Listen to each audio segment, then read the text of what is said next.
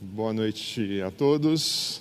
Sempre é uma alegria a gente poder estar juntos, reunidos, compartilhar um pouco da palavra de Deus. Nós começamos uma nova série no livro de Tiago, na carta de Tiago, e essa carta já teve a sua introdução com o Fábio alguns domingos atrás. Uh, depois nós tivemos o Oswaldo semana passada também, trazendo para nós aquilo que sobre os textos anteriores do que eu vou falar hoje a partir do, do verso 12. Mas é muito interessante nós notarmos esse tema que foi escolhido para essa série, dizendo fé, a fé na prática, ou seja, aquilo que você precisa sair daqui para a próxima semana que vai entrar e praticar essas verdades. Né? Então vamos compartilhar um pouco das Escrituras hoje.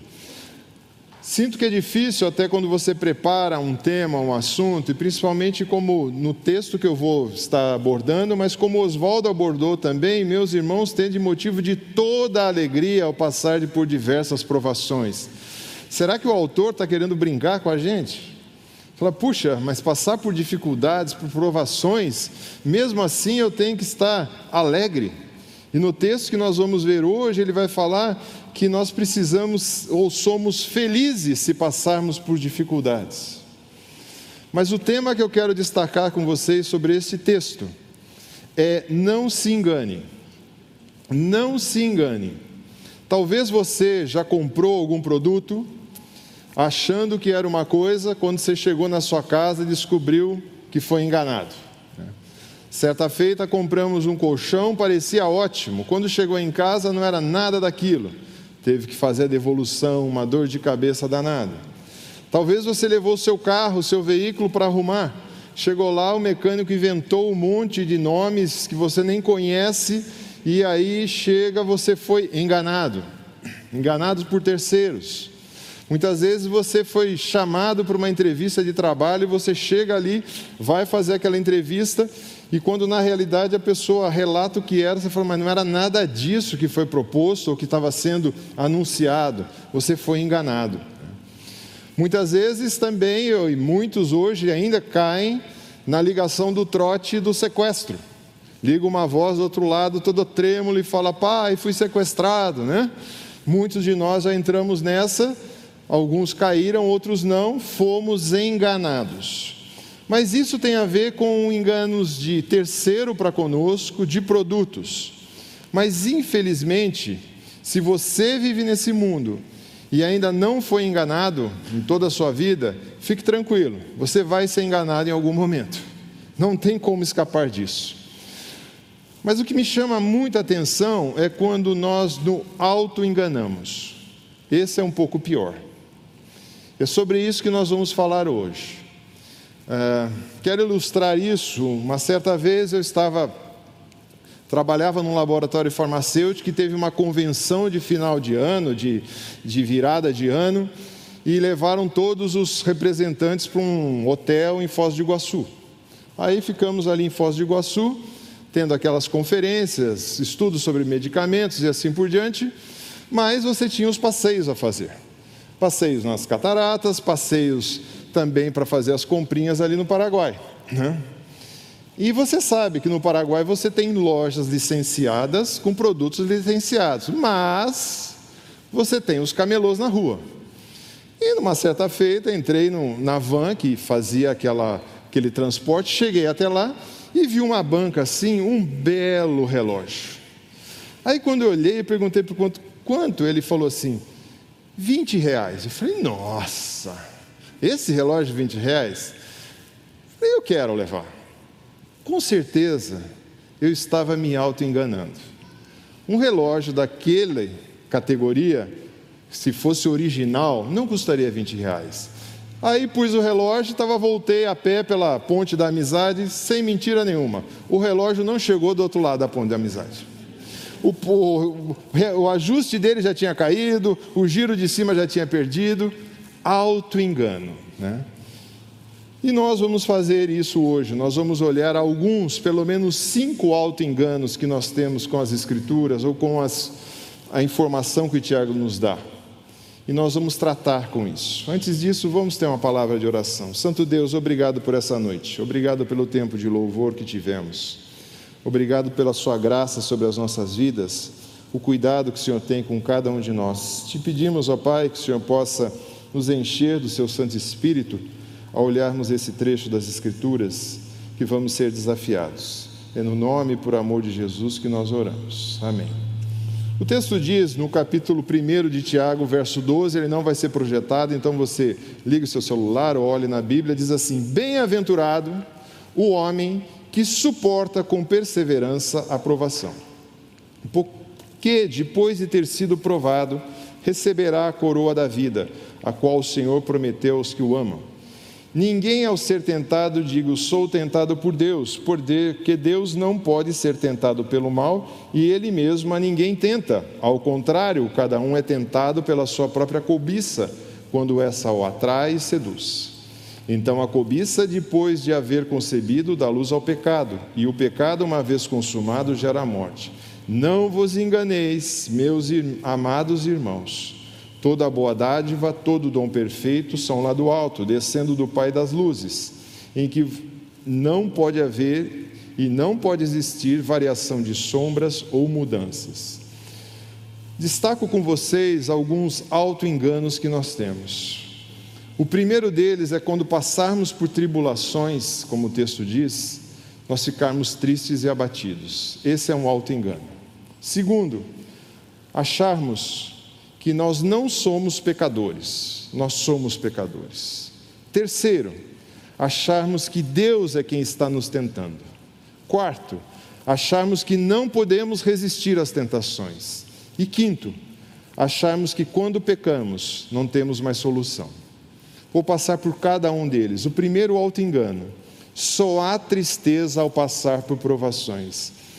Então nós temos que já rasgar esse texto da Bíblia que diz: bem-aventurado ou feliz, muito feliz, felizardo, sortudo, o homem que suporta com perseverança a aprovação. Porque depois de ter sido aprovado, receberá a coroa da vida, a qual o Senhor prometeu a que os ama.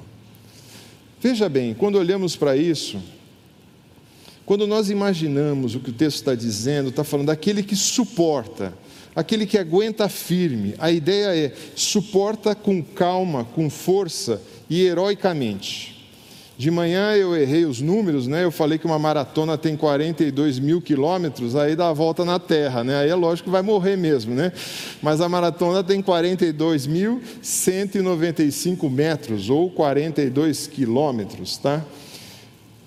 Quando um atleta termina uma maratona, excetuando o pessoal da Etiópia, do Quênia, quem cruza a linha de chegada chega quase morto, né?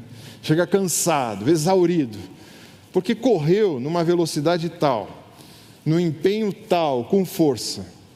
Só que ao correr isso, quando ele chega, simplesmente cruzar a linha não significa que ganhou. Precisa ver se ele correu segundo as normas. Precisa ver se ele não usou substâncias que causaram dó, vão causar um doping nele. Precisa ver se ele correu, não pisou em ninguém ou não cotovelou ninguém. Precisa ver ao cruzar isso se ele correu segundo as normas. Por isso que o texto diz que bem-aventurado que suporta com perseverança a aprovação, porque depois de ter sido aprovado, depois de ter corrido tudo aquilo, e fala: tudo bem, ele correu certo, aí ele vai ganhar um prêmio. Na Grécia Antiga, o prêmio que se ganhava era uma coroa que colocava na cabeça daquelas pessoas, muitas vezes de louros ou de qualquer busto que era colocado na, na cabeça da pessoa. Ganhava um título da cidade, muitas vezes ele ganhava uma estátua em homenagem. Né? para o desempenho que ele fez para ganhar essa coroa. Hoje nós temos as coroas de as medalhas de prata, ouro e bronze. Mas o texto diz para nós que nós vamos ser provados, ou que suporta bem com perseverança essa provação.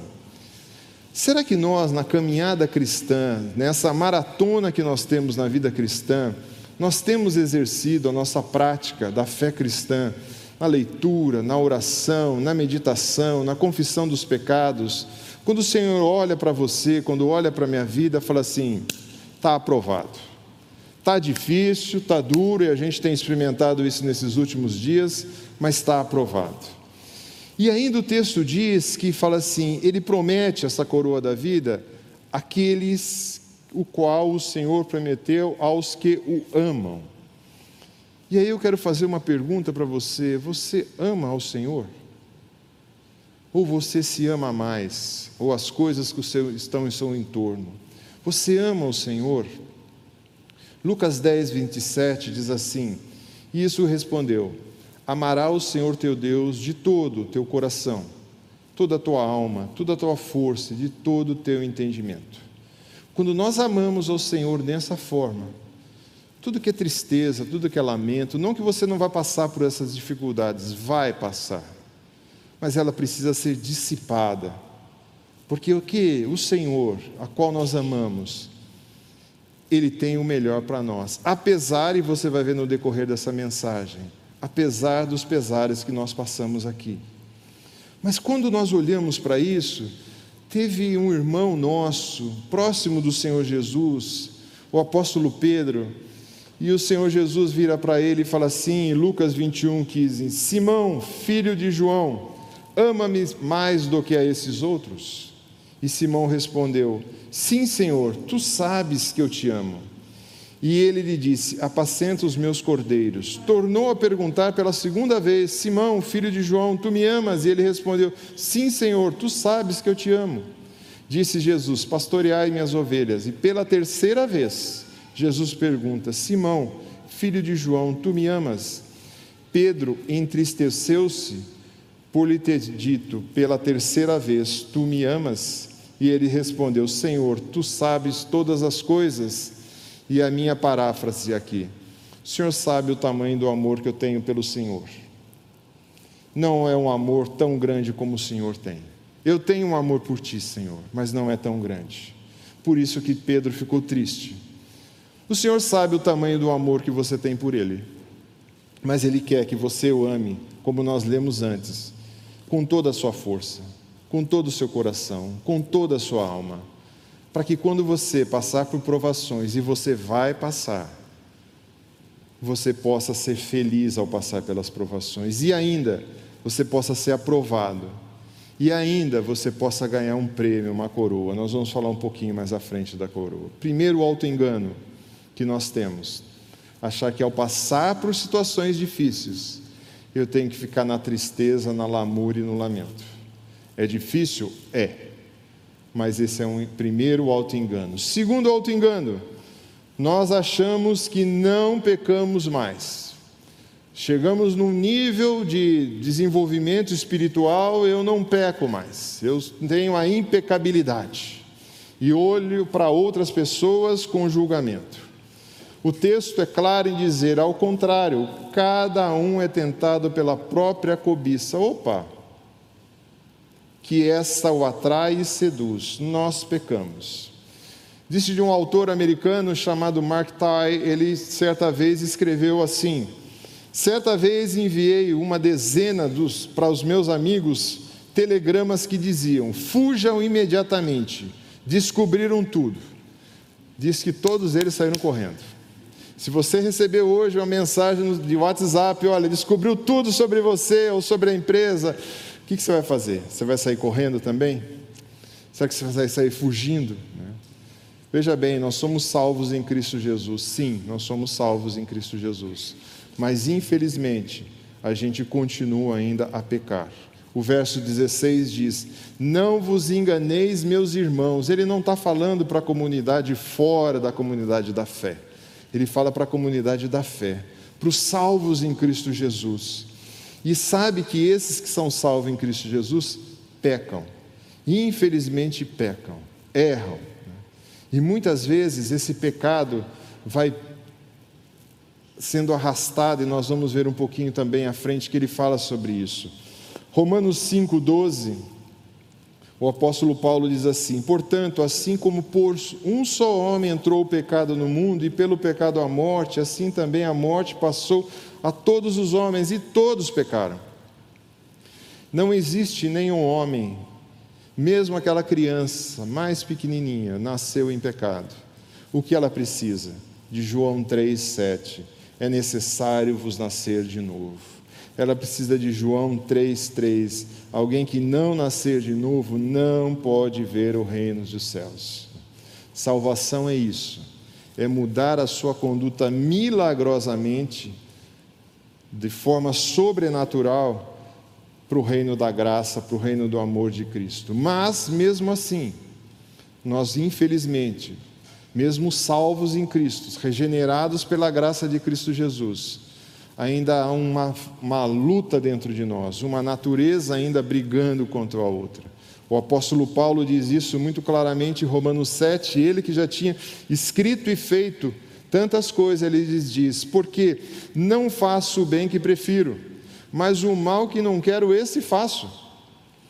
Mas o que eu faço, o que eu não quero, já não sou eu quem faz, mas o pecado que habita em mim. Opa, então o apóstolo Paulo não era salvo? Era salvo.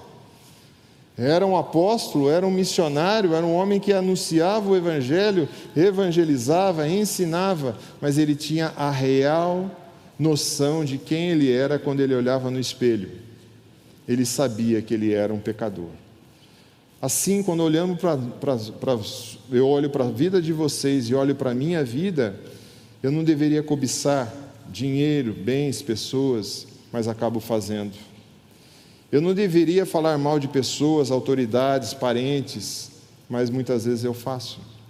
Eu não deveria roubar, quer seja no tempo do trabalho, quer seja em alguma. Você que fez agora a sua declaração de imposto de renda, mas muitas vezes você faz. Não queria desconfiar do Senhor, e nós fazemos muitas vezes. Será que o Senhor vai me suprir a minha saúde? Será que o Senhor vai suprir os meus recursos? Será que o Senhor vai suprir as minhas amizades? Será que o Senhor vai suprir aquela pessoa que eu quero me casar? Ou eu não tenho, não estou nem namorando ainda? A gente não quer fazer isso, como o apóstolo fala, eu não quero fazer o mal, mas eu acabo fazendo. Por quê? Porque ainda nós somos pecadores e nós vamos trabalhar com isso até o dia que nós chegarmos na glória. Aí sim, aí você não vai pecar mais.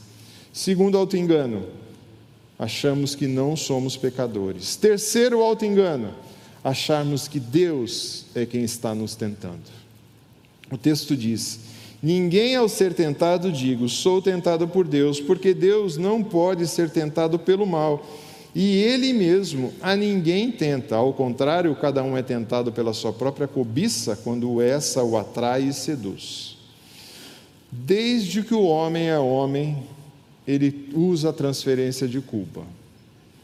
Ele faz uma coisa errada, e aí nós vamos ver em Gênesis 3,12, quando Deus pergunta o que você fez, Adão vira. Então disse Adão: A mulher que tu me deste por esposa, por companheira, por ajudadora. Mas ele estava triste. Deus criou essa sim. Ela que me deu e eu comi. Por sua vez, a mulher pôs a culpa na serpente. A serpente nessa hora ficou quieta, né? Mas ela poderia falar: foi o Senhor, né, que me criou. No final de contas, eu não tenho culpa, né? Nós somos mestres em transferir a culpa, em passar a culpa para o Senhor ou para outras pessoas.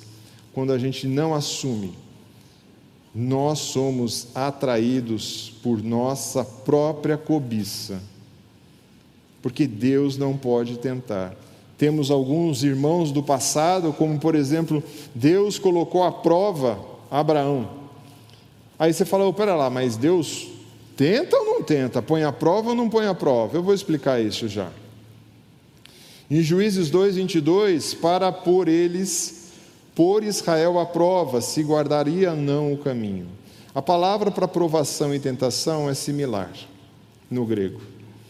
Mas a origem e o resultado os autores que traduziram usam provação e usa tentação. A tentação tem sempre como objetivo a queda, a ruína, a desgraça. E a palavra aprovação tem sempre a ideia de sair aprovado e lapidar o nosso caráter. Deus permite provações nas nossas vidas? Sim. Deus permite tentações na nossa vida? Sim, permite. Porque nós temos exemplos vívidos das Escrituras que Deus permitiu debaixo da soberania dele. Então, mas Deus não pode, Ele, produzir o que é mal.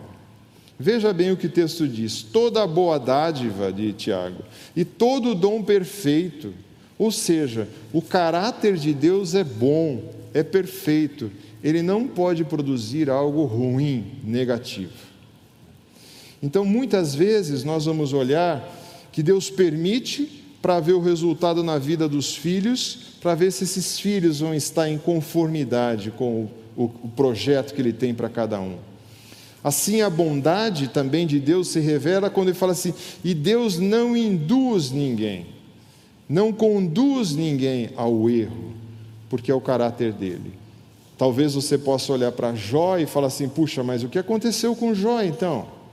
Deus foi soberano naquela situação, permitiu e em nenhum momento Jó negou ao Senhor. O caráter de Jó foi lapidado. E nós vamos ver outros irmãos aqui pela frente no nosso texto. Terceiro engano, você achar que Deus é que está te tentando. Deus não tenta você. Ele permite a tentação na sua vida com um projeto. Ele permite as provas na sua vida com um projeto. Talvez de momento você não saiba, talvez de momento você não entenda, mas ele tem um projeto para a sua vida. Quarto alto engano. Não consigo resistir à tentação. Quando chega a tentação, caio, peco. Tiago 1,14. Ao contrário, cada um é tentado pela própria cobiça. Essa atrai e o seduz. Então, a cobiça, depois de haver concebido, dá luz ao pecado, e o pecado, uma vez consumado, gera a morte. Própria cobiça. É algo pessoal. Se nós falarmos que você e quem trabalha aqui do nosso contexto na linha de aconselhamento bíblico sabe muito bem disso Algumas pessoas vêm e falam assim, mas eu não consigo resistir a tal pecado. Mentira. Você consegue, você não quer, é bem diferente.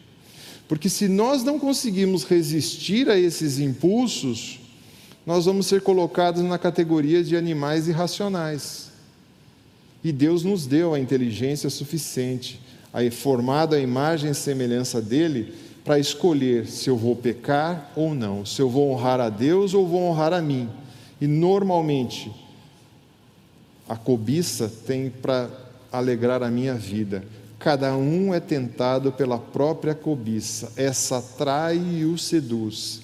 A figura que Tiago coloca aqui é como se fosse um anzol com uma bela isca. O peixe, quando vê, ele não vê o anzol, senão ele não ia morder o anzol de bobeira mas ele morde a isca. E aí ele é fisgado, ele é arrastado, ele é preso. Quando a gente pensa sobre alguns textos nas Escrituras, um deles que me salta bem aos olhos, voltando para Gênesis 3, verso 6, vendo a mulher que a árvore era boa para comer, agradável aos olhos e desejável para dar entendimento.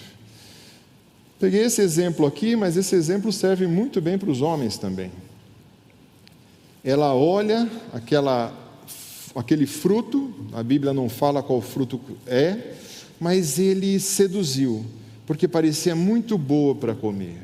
Então mexe com uma necessidade, vamos dizer assim, básica. Será que era? Será que de todo aquele jardim, com todas as árvores que tinha ali, será que é, Eva estava com fome mesmo? Com certeza não. Mas foi atraída por aquela imagem. Então, aquele desejo é tipo assim: ah, Deus, eu estou desconfiado que o Senhor está escondendo esse fruto tão bom de mim, então deixa eu tomar ele.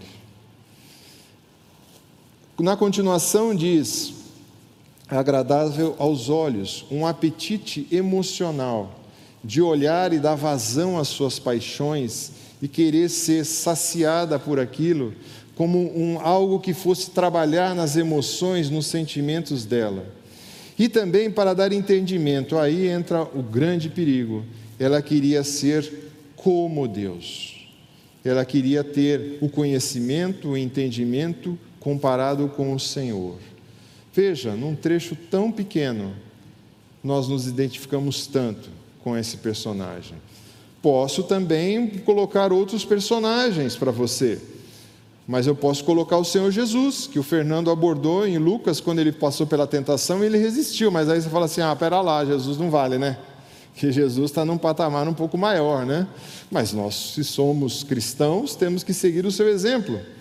Hebreus 4,15 diz: Porque não temos sumo sacerdote que não possa compadecer das nossas fraquezas. Antes, foi ele tentado em todas as coisas, a nossa semelhança, a nossa semelhança, mas sem pecado.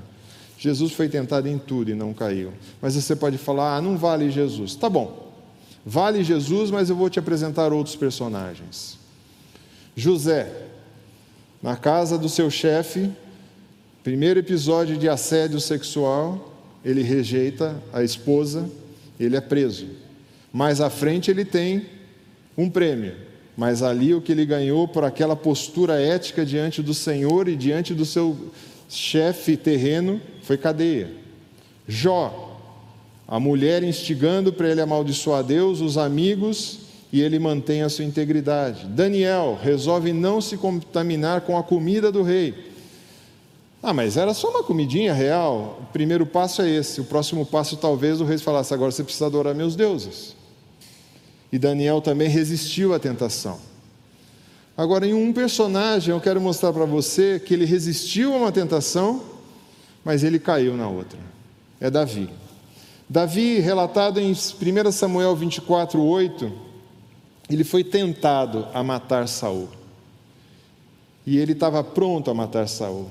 Depois também Davi se levantou, saiu da caverna e gritou a Saul, dizendo: Ó oh, meu senhor, Olhando Saul para trás, inclinou-se Davi e fez reverência, com o rosto em terra, e disse Davi a Saul: Por que tu dás ouvidos às palavras dos homens que dizem: Davi procura fazer-te mal? Os teus próprios olhos viram hoje que o Senhor te pôs nas minhas mãos nesta caverna, e alguns disseram que eu te matasse, porém a minha mão te poupou, porque disse: Não estenderei a mão contra o meu Senhor, pois ele é ungido de Deus. Davi teve a oportunidade de antecipar o reinado dele. Ele falou: Não, quem vai tratar isso é o Senhor. E de contrapartida, se você vai para 2 Samuel, capítulo 11, verso 1, decorrido um ano, o tempo em que os reis costumavam sair para a guerra, entrou, enviou Davi a Joabe, seus servos com ele, e todo Israel, que destruíram os filhos de Amon, sitiaram Rabá, porém Davi ficou em Jerusalém. Uma tarde, Levantou-se Davi do seu leito e andava passeando no terraço da casa real. Daí viu uma mulher que estava tomando banho. Era, ela era muito formosa. Davi mandou perguntar quem era. Disseram: É Betseba, filha de Eliã, mulher de Urias, o heteu. Então Davi enviou mensageiros que a trouxesse. Ela veio e ele se deitou com ela. Não resistiu.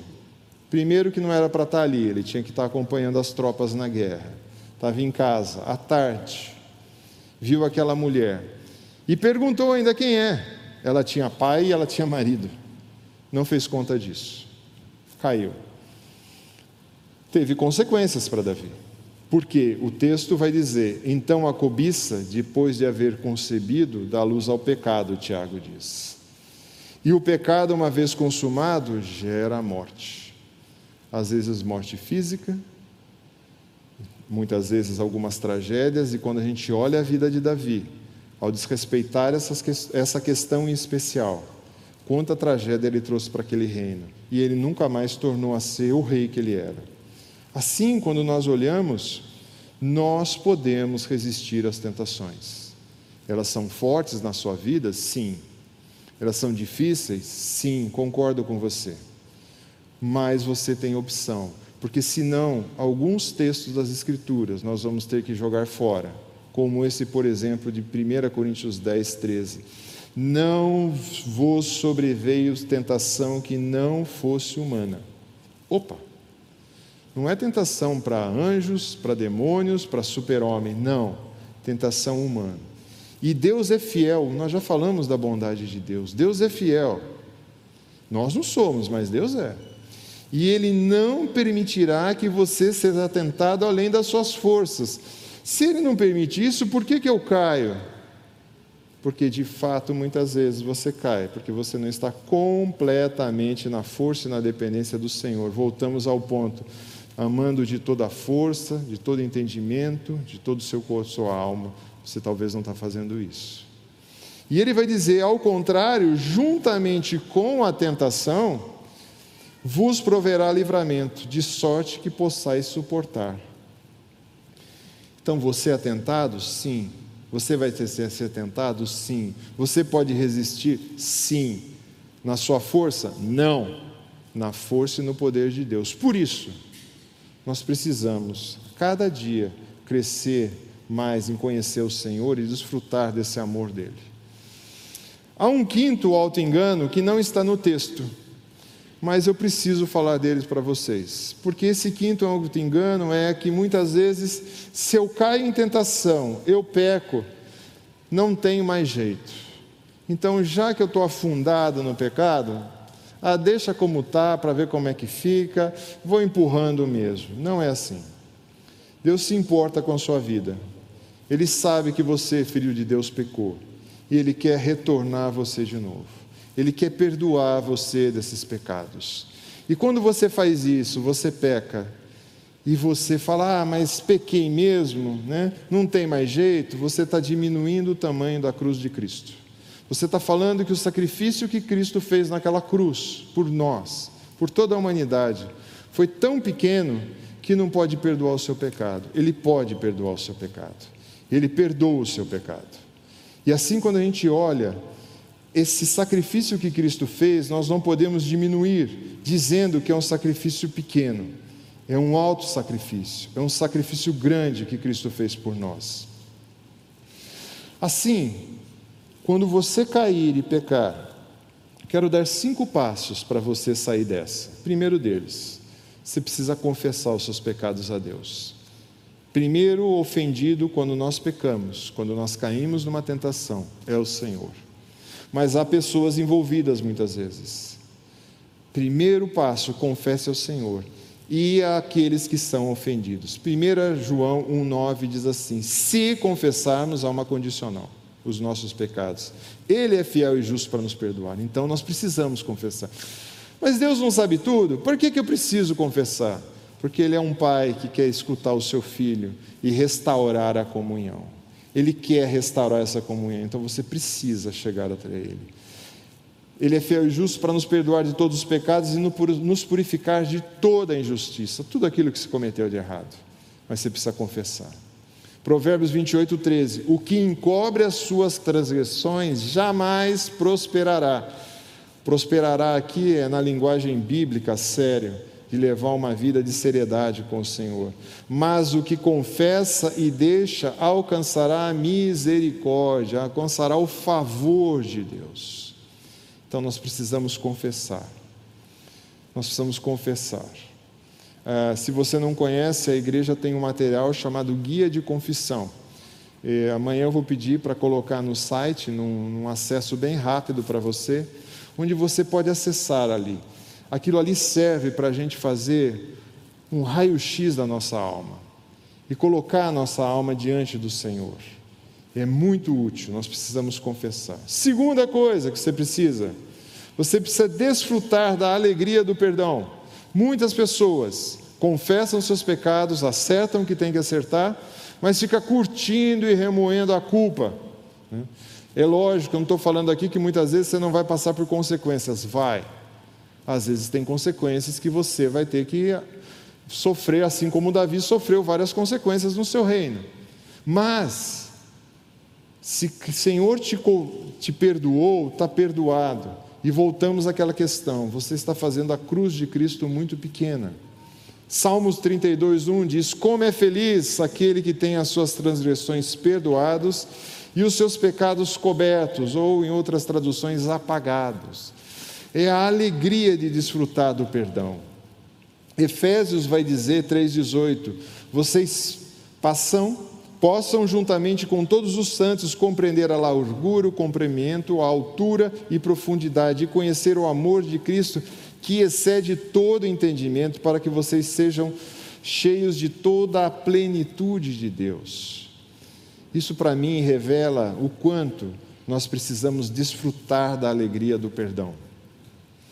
Além disso, tem um terceiro item: você precisa muitas vezes, você ofendeu pessoas, talvez você roubou pessoas, você precisa recompensar pessoas e devolver aquilo que você extorquiu.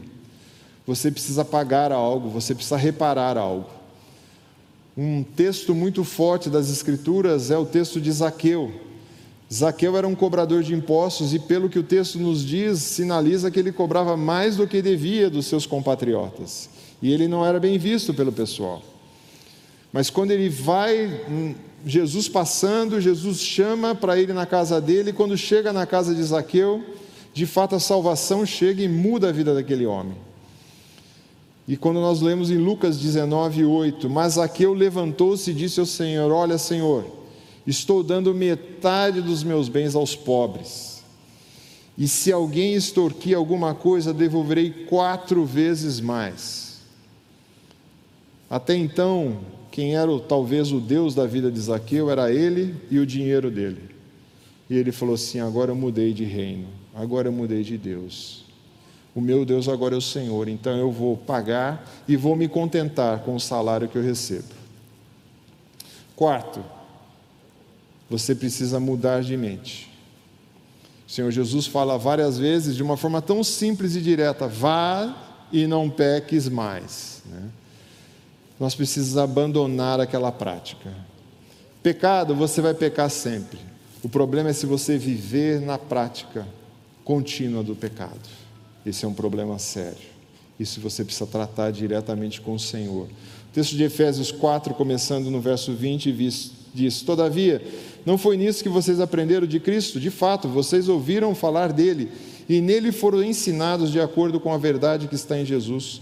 Quanto à antiga maneira de viver, vocês foram ensinados a despir-se do velho homem que se corrompe por desejos ou cobiças enganosas e serem renovados no modo de pensar, uma mudança de mente e revestir de um novo homem, criado para ser o que é a semelhança de Deus, em justiça e em santidade, proveniente da verdade.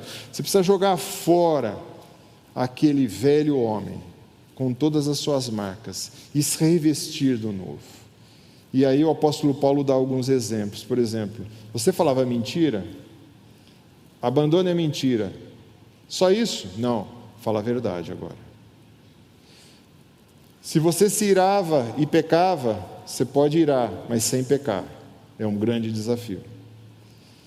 Você roubava, para de roubar, mas você vai trabalhar agora e você vai ainda repartir com os que, aqueles que não têm.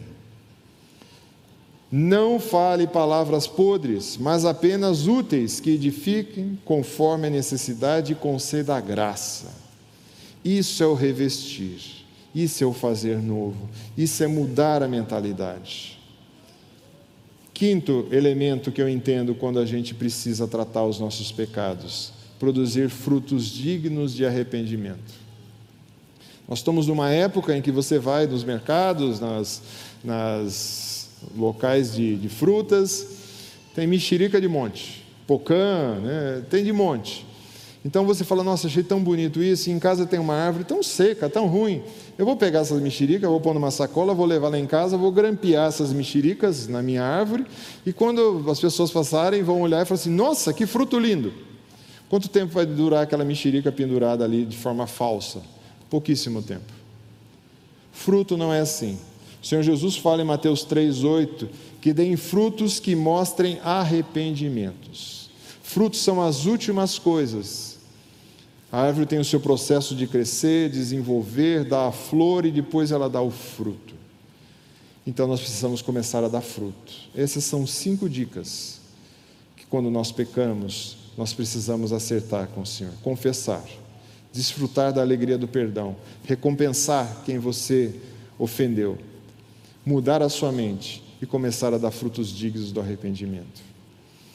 Tendo tudo isso em mente, eh, nós precisamos concluir essa mensagem com a seguinte perspectiva: Como vai ser essa semana para você? Será que você vai ser enganado? Pode ser que sim. Mas o grande problema é se você se auto-enganar. Esse é um complicador sério. Muitas vezes, talvez você queira se auto-enganar. Será que você vai se sentir feliz ou triste essa semana ao passar por provações, por tribulações? Se você cair nas tentações, o que, que você vai fazer?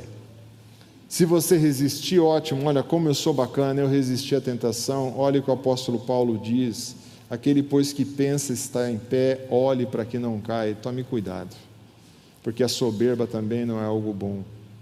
Ao ser tentado, quem vai ser a culpa?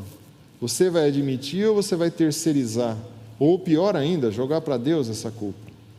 E quando pecar, aqueles cinco passos precisam ser aplicados para você levar uma vida livre de escravidão do pecado. Ah, não é negativo você esperar por uma recompensa no final. E o texto que nós lemos fala: aqueles que o amam vai dar a coroa. O apóstolo Paulo diz também, em 1 Coríntios 9, 25: todo atleta em tudo se domina. Aqueles para alcançar uma coroa corruptível, aquela coroa tecida na Grécia antiga, de louros ou de qualquer busto, ela acabava, ia ser jogado fora. Nós, porém, uma incorruptível. Você está investindo numa coroa incorruptível? Ou você está olhando só para os prêmios daqui? Então, desafio você nessa semana a reler esse texto novamente, avaliar a sua vida e tenha uma vida que reflita o caráter e o amor de Cristo. Vamos orar? Santo Deus, o Senhor conhece os nossos corações, o Senhor conhece as nossas limitações, sabes, ó Pai, que precisamos de Ti, porque sem a Tua graça em nossas vidas não somos capazes nem de identificar os nossos pecados, sem a Tua graça no nosso viver, nossa vida se torna fútil e vazia. Assim te peço pela minha vida, pela vida dos meus irmãos, que quando chegar as tentações, as provações, nós possamos enfrentar com a maturidade que vem do Senhor, com a sabedoria que vem de Ti, que não nos abatemos, ó Pai, ou fiquemos entristecidos, mas que possamos ser aprovados para sermos coroados pelo Senhor, ó Pai. Assim, Deus trabalha nos nossos corações para que tenhamos uma semana junto a Ti, onde o Senhor seja honrado e glorificado com o nosso viver. No nome e por amor de Cristo que nós oramos. Amém.